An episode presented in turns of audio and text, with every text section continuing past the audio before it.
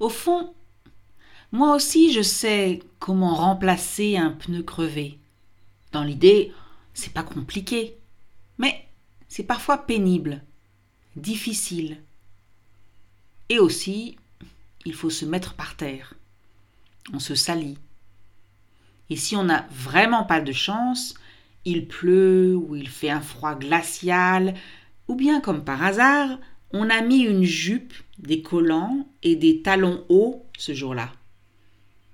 Pas exactement la panoplie du mécanicien.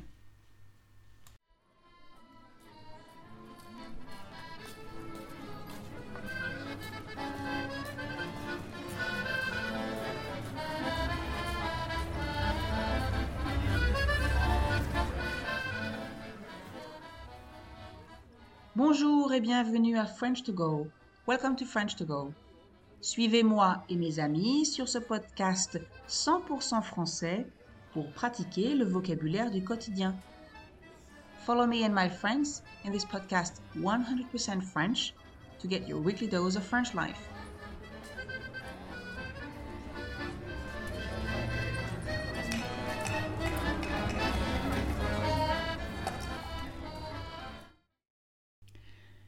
Quand les circonstances me le permettent, j'aime bien utiliser un, élément de la vie de tous les jours pour mes cours de français. Je trouve que c'est souvent plus parlant. Je veux dire par là que mes étudiants ont, en tout cas je l'espère, plus d'intérêt pour un sujet qui a un lien avec la réalité. On pourrait dire, comme pour un livre ou un film, inspiré de faits réels. Par exemple, quand mon amie Caroline a accouché, donc a donné naissance à son bébé, j'ai abordé ce sujet, ça veut dire que j'ai parlé de ce sujet avec mes élèves. On a révisé le vocabulaire de ce thème, on a parlé de la maternité, donc du fait d'être mère, mais aussi de la paternité, du fait d'être père, et des pères qui s'occupent de plus en plus de leur bébé.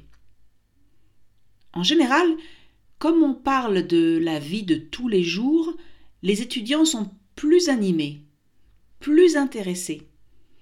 Ils apprennent mieux et surtout, ça leur sert ensuite. Ça veut dire qu'ils vont pouvoir se servir de ce vocabulaire ensuite, car c'est du concret.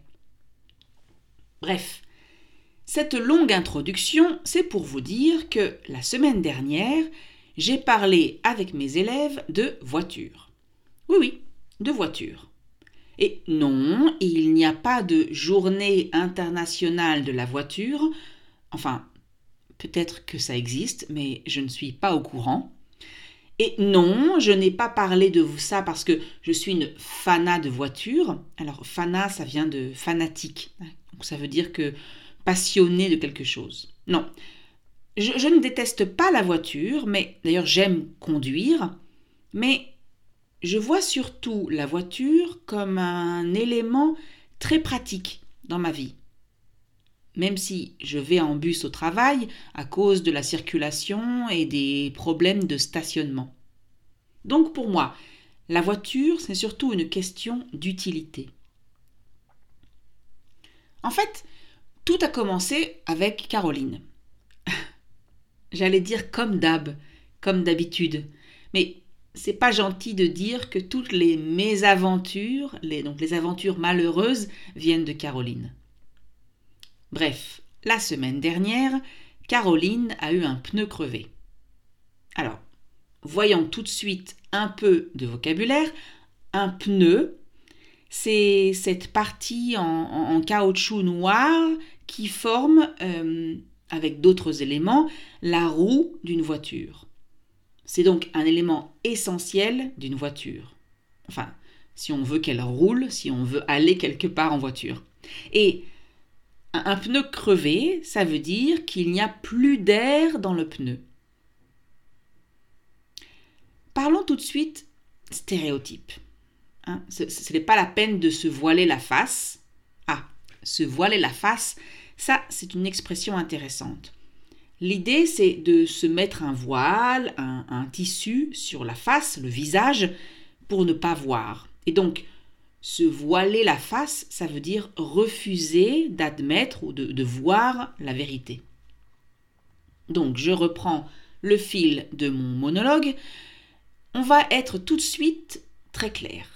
Ce sont en grande majorité les hommes qui changent les pneus. Désolé si c'est sexiste, mais c'est la réalité. Si vous voulez entendre des propos plus féministes, des paroles plus féministes, écoutez le dernier épisode, donc l'épisode 43 sur la journée internationale des droits de la femme. Parce que franchement, je crois être assez sûr de moi quand je déclare que les femmes ne changent pas les pneus crevés. Attention, j'ai dit ne change pas. Je n'ai pas dit ne savent pas changer un pneu.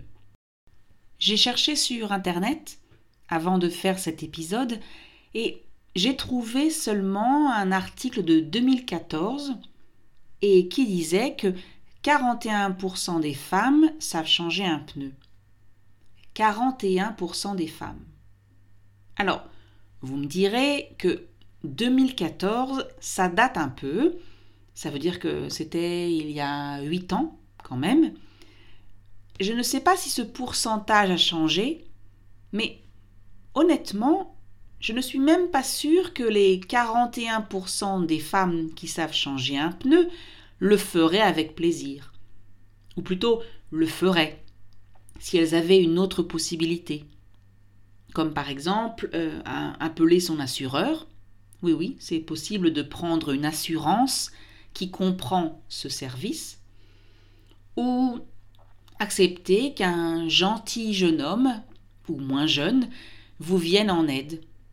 Vous avez bien compris qu'un homme arrête sa voiture à côté de la vôtre et qu'il remplace le pneu pour vous, par pure bonté, générosité. Parce que, au fond, moi aussi je sais comment remplacer un pneu crevé, mettre une roue de secours. Dans l'idée, ce n'est pas compliqué. Mais c'est parfois pénible, difficile. Je veux dire que il faut de la force. Et aussi, surtout, il faut se mettre par terre. On se salit et si on n'a pas de chance, il pleut ou il fait un froid glacial ou bien comme par hasard, on a mis une jupe et des collants et des chaussures à talons hauts ce jour-là. Pas exactement la panoplie du mécanicien. La panoplie, c'est la, tenue, l'équipement. Donc, Caroline, elle a eu un pneu crevé cette semaine. Et pour une fois, toutes les bonnes conditions étaient réunies. Elle avait Aurélie avec elle dans la voiture, mais la petite a dormi tout le temps. Il ne pleuvait pas, il ne faisait pas froid, elle portait un, jean et des bottines, sans talons, et surtout, quand elle s'est aperçue qu'elle avait un pneu crevé, quand elle a compris qu'elle avait un pneu crevé, elle était à 200 mètres de chez nous, et Franck était à la maison, donc il est sorti pour l'aider. Et, une demi-heure plus tard, elle était de nouveau sur la route. Si tout s'est bien passé, pourquoi est-ce que j'en fais tout un épisode me demanderez-vous? Eh bien justement, parce que, comme je l'ai dit, toutes les conditions étaient réunies pour que tout se passe bien et facilement. Dans le cas contraire, Caroline aurait passé un mauvais moment. Ce n'est pas moi qui le dis, c'est elle. Elle nous a avoué qu'elle ne sait absolument pas changer une roue. En fait, elle ne s'occupe jamais de sa voiture. C'est toujours Stéphane, son mari, qui s'en charge. Mettre de l'huile moteur, euh, vérifier les niveaux, etc. L'entretien de base de la voiture. En fait, tout ce qui l'intéresse dans sa voiture, c'est premièrement qu'elle roule, qu'elle marche, deuxièmement qu'elle soit propre et belle. Oui, oui, propre et belle, ce sont ces mots. Et voilà exactement pourquoi je vous parle de voiture aujourd'hui. Parce qu'en fait, quand on regarde les pubs pour voiture à la télé, alors une pub c'est une publicité, d'accord? C'est la promotion d'un produit, d'un service. Donc, quand on regarde les pubs pour voiture à la télé, c'est souvent la même chose. Une voiture qui roule vite, sur de belles routes, avec euh, soit de beaux paysages autour, soit dans une ville déserte. D'accord? Dans les pubs, il n'y a jamais de bouchons, de problèmes de circulation. Et les principaux critères pour vendre une voiture, c'est la puissance et l'élégance extérieure surtout. Une voiture qui peut rouler vite et que les gens autour trouvent belle. Oui, l'aspect extérieur est important. Pour la frime. La frime, c'est quand on veut impressionner les autres. En fait, après avoir interrogé mes élèves, et aussi euh, d'après quelques études que j'ai trouvées sur Internet, les hommes et les femmes considèrent la voiture différemment. Je veux dire par là que leurs critères sont différents. Ils ne recherchent pas la même chose dans une voiture.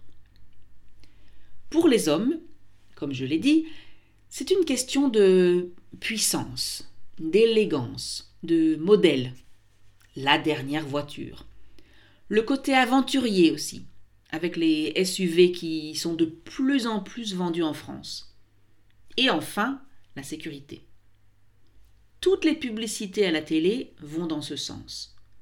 L'idée est de donner l'illusion que vous êtes différent des autres, que vous êtes seul sur la route et que conduire est, toujours un plaisir. Pour les femmes, c'est le côté pratique et fun qui est le plus important. Qu'est-ce que j'entends par pratique?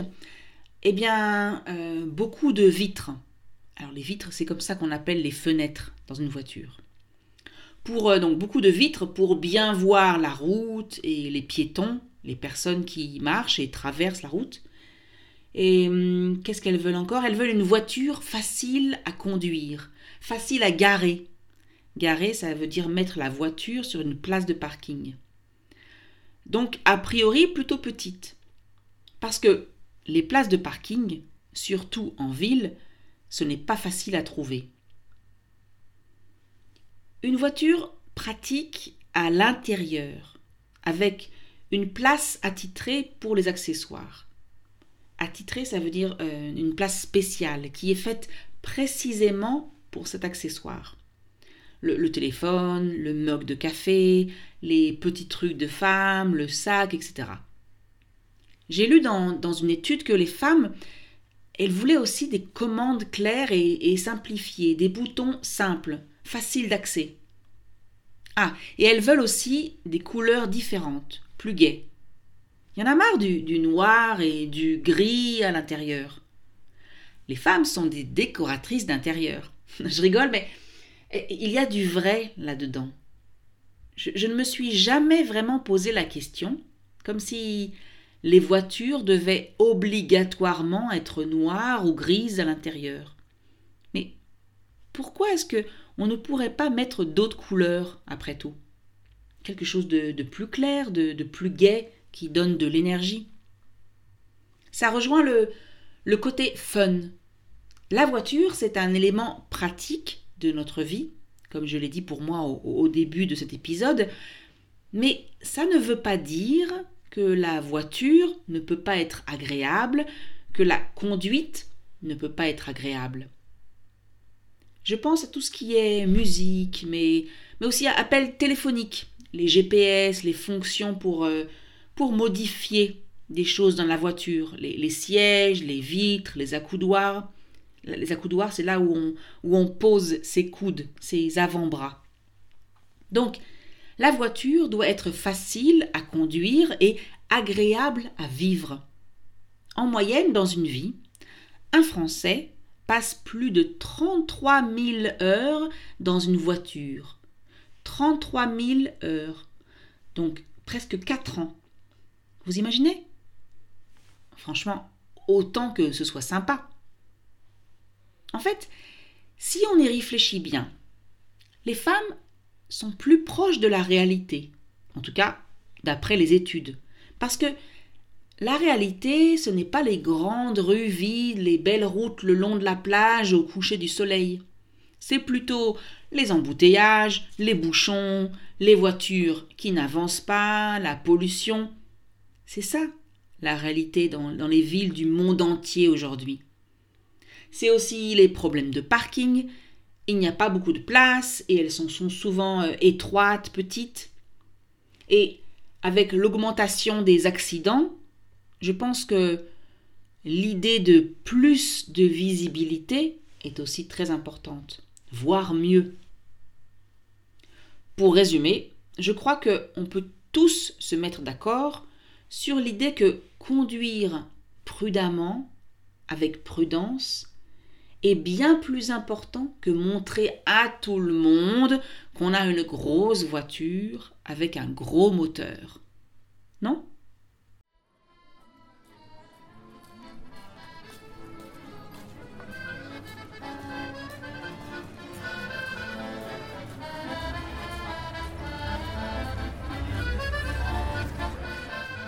Et voilà, c'est fini pour aujourd'hui. That's it for today.